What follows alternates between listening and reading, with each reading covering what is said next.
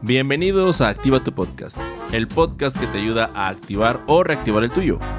Mi nombre es Mike Mora, soy productor y podcast manager y me encanta que estés aquí.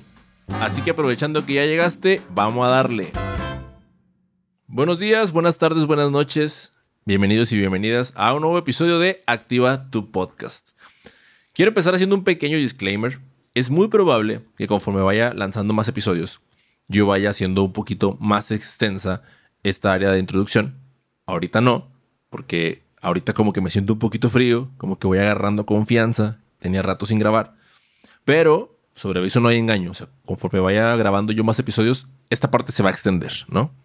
Y bueno, ya tú sabrás si te la adelantas para irte directamente al contenido o no. Pero listo, hecho el disclaimer. Vámonos entonces con este episodio que vamos a hablar de la, de la preparación y fíjense que cuando estaba preparándolo, mala redundancia, preparando el episodio de cómo preparar los episodios, me percaté de que había un pasito antes del que hablar, pero no le quise dedicar un episodio completo. Entonces, digamos que este es un 12 en 1, ¿no? Voy a, voy a hablar de manera muy pequeña, muy breve de la selección de temas, cómo seleccionar los temas de los que vas a hablar en tus episodios y después de cómo prepararlos, ¿ok? Así que empecemos. En cuanto a la selección, de manera muy breve, porque podría hacerlo de manera más a fondo en, algún otro momento, si ustedes así lo desean, me escriben, me, dicen, oye, ahí a través de Instagram, ¿no? Arriba, activa tu podcast, aprovecho la, cuñita. Y me dicen, oye, ¿sabes qué? Eh, extiéndete un poquito más acá. Pero ahorita te doy así un breve resumen. Si ya escuchaste el episodio anterior, el de podcast Matrix, podrás recordar que ahí tocamos el tema de tanto los objetivos egoístas y personales que debemos de tener a la hora de trabajar nuestro proyecto, como de las necesidades de la audiencia. ¿Okay? Entonces, estos dos aspectos son fundamentales a la hora de seleccionar los temas de los que vas a hablar. Así que, por ejemplo, en la parte mía, ¿no? Mi selección de temas fue primero, o sea, tuve que ver cuáles son aquellos temas que me, que me acercan más al objetivo que estoy yo persiguiendo, ¿no?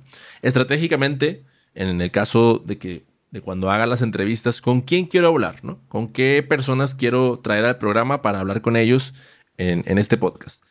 ¿Cuáles son esos temas que están como más de moda o de tendencia? También, o sea, en dado caso de que así lo, lo vieras, pues también eso se acerca, te puede acercar a tu objetivo, ¿no? ¿Qué temas domino? ¿no? ¿Cuáles son los que tengo más conocimiento y por ende puedo hablar con mayor confianza? Eso es como del lado del lado derecho, ¿no? Del lado de mis objetivos personales, ese tipo de cuestiones influyen a la hora de seleccionarlos.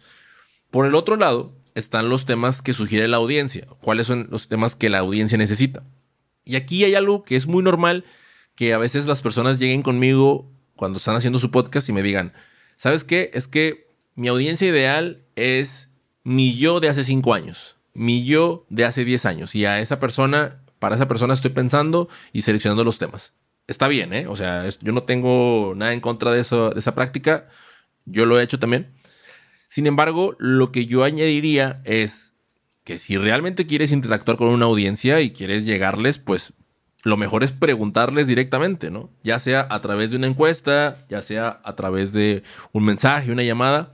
Hacerlo te va a dar muchísima luz. Entonces, haciendo estas dos cuestiones, teniéndolas en cuenta, es la, la forma en la que puedes hacer una selección de temas para desarrollar en tu programa, ¿no? Y que realmente la gente se acerque con gusto a, escucharlo y, ahora sí que estar empapado de la temática que se aborda aquí.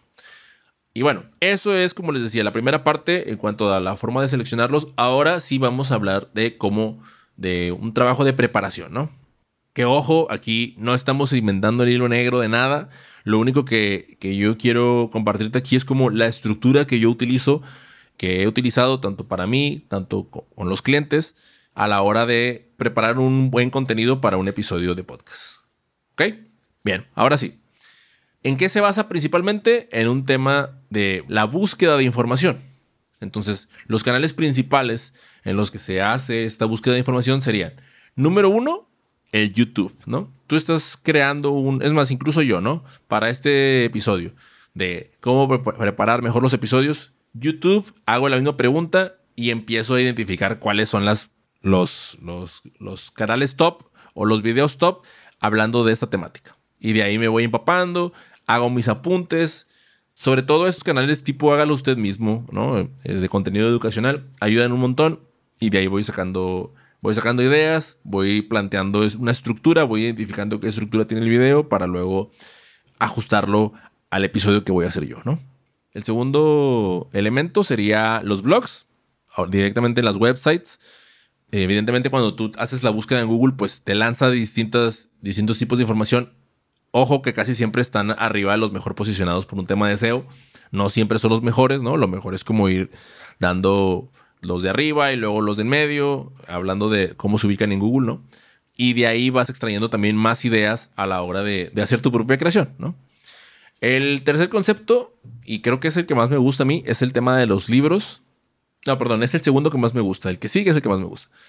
Cuando vas a hablar de, alguno de los temas específicos y recurres a, ciertos libros, ¿no? Y entonces te empapas, obtienes más información para desarrollar el determinado tema, ¿no? A mí, por ejemplo, para mis episodios me gusta buscar información dentro de los libros que hablan de podcasting, ¿no? Desde Erin, o sea, y ustedes lo van a escuchar desde conceptos que, maneja Eric Nusum en su libro Make Noise hasta conceptos que maneja eh, Francisco Isusquiza en el gran cuaderno de podcasting. Entonces, de ahí voy obteniendo yo más información para luego, combinado con mi experiencia, pues crear un mejor contenido. ¿Ok? Ahí llevamos tres. El cuarto, ese es el que más me gusta, es escuchando otros podcasts, ¿no? Escuchando otros podcasts de la temática que estás preparando, escuchando entrevistas, escuchando episodios en monólogo como este más y más info, porque también cuando es, sobre todo cuando es solo hablado, ¿no? Porque pues el YouTube, pues ya lo dijimos al principio, pero cuando es un episodio así como este, que no tiene video, eh, a mí me gusta más, ¿no? Porque tiende a ser más íntimo, tiende a, tienden a compartir más cosas las personas. Entonces, ese es como mi, mi medio favorito de búsqueda de información. Y el quinto, pero no el menos importante, aquí es un tema de, de inteligencia artificial. Tres herramientas que a mí me gustan son ChatGPT 4, porque ese sí te da, te da las referencias. Bing y también hay otra que se llama perplexity.ai. No tienes que anotar nada, puedes ir a la descripción del, episodio, ahí te voy a dejar los enlaces. Pero esto es lo que me gusta, es que te, te hace como una especie de, o sea, te entrega definiciones, pero una vez que te da las definiciones, también te dice como de dónde obtuvo las referencias, como para que tú puedas ir y directamente observar la información que te está entregando. ¿Ok? Entonces, esos son los, los puntos principales de cómo se prepara la información, o bueno, de dónde buscarla, mejor dicho, ¿no? Porque en realidad ahorita es lo que voy a hablar, es de lo que te acabo de hablar es de la búsqueda. Ahora, te voy a contar brevemente dos ejemplos más prácticos, según yo, de cómo ha sido en mi experiencia haciendo mis podcasts. El número uno es, yo tengo un podcast que se llama Muy de Nicho. Es un podcast de comentarios y de noticias de tecnología. ¿ok? Eh, están enfocadas específicamente en la industria del audio, ¿vale?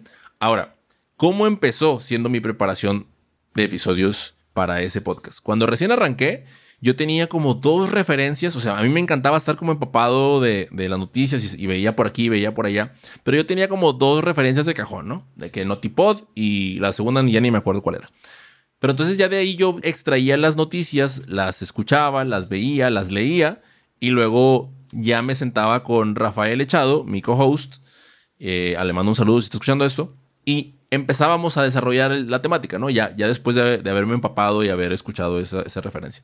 Pero conforme fueron avanzando el tiempo, conforme fui haciendo más y más episodios de este programa, poco a poco y casi casi de manera inconsciente, me fui acercando a las fuentes de mis fuentes, ¿ok? O sea, yo empecé a identificar de dónde se inspiraba Notipod, de dónde se inspiraba y empecé a conocer los websites, ¿no? Por ejemplo, de Hotpot o Ashley Carman. Entonces empecé a identificar a otros periodistas que estaban haciendo ese trabajo de investigación que después, o sea, incluso a veces en otros idiomas, y que después medios de habla hispana traducían y luego compartían y llegaban a mí. Entonces fue algo muy bonito y algo muy padre para mí, en mi experiencia, empezar a llegar al origen de la noticia, ¿no? Al origen de donde salía toda la información.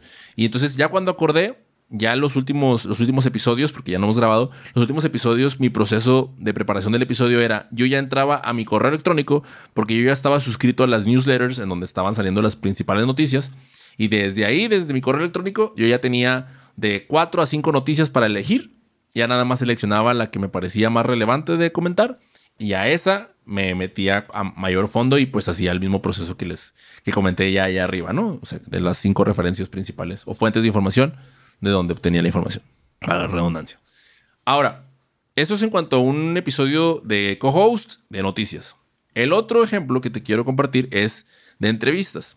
Mi primer podcast, el primer podcast que yo tuve, se llama Sin Dirección, ¿no? Tuve, sigue activo, o sea, sigue ahí en, la red. Se los invito a que lo vayan y lo escuchen. les dejo el enlace en la descripción, pero ahorita no es momento para hacer la promoción. Simplemente como para, teniendo esta referencia, cuando yo hacía las entrevistas de mi podcast, pues tocaba preparar el episodio, preparar la entrevista, mejor dicho. Y entonces te voy a compartir cuáles eran mis cinco puntos de, de referencia principales, ¿no? El primero, yo siempre empezaba por LinkedIn. Siempre, siempre, siempre. Es una red que no usa mucha gente, cierto, no todos, no todo el mundo usa LinkedIn, pero para un tema profesional es, es, padre porque cuando la persona sí lo tiene, entonces identificas en qué anda trabajando, en qué proyectos ha estado, qué ha comentado, cuáles han sido sus, últimos, sus últimas reacciones.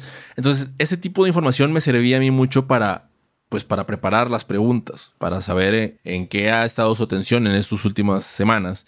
Y eso me, me permitía formular preguntas que pues también le hacían ver al invitado como de, ah, o sea, me has estado viendo, me has estado stalkeando, ¿no? Entonces sería el primero. El segundo punto sería su ex.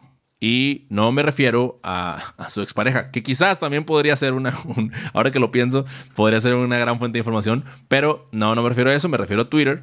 Y aquí a mí me gusta que tanto yo como cuando también lo estamos viendo con, con clientes, ¿no? Están haciendo una preparación de episodios, recurran a Twitter porque, o a X, como se llama ahora la red social, porque siempre hay un tweet, ¿no? Siempre hay ideas o pensamientos o cosas que están ahí de donde se puede formular una, una pregunta interesante, a veces chusca o a veces más profunda, dependiendo.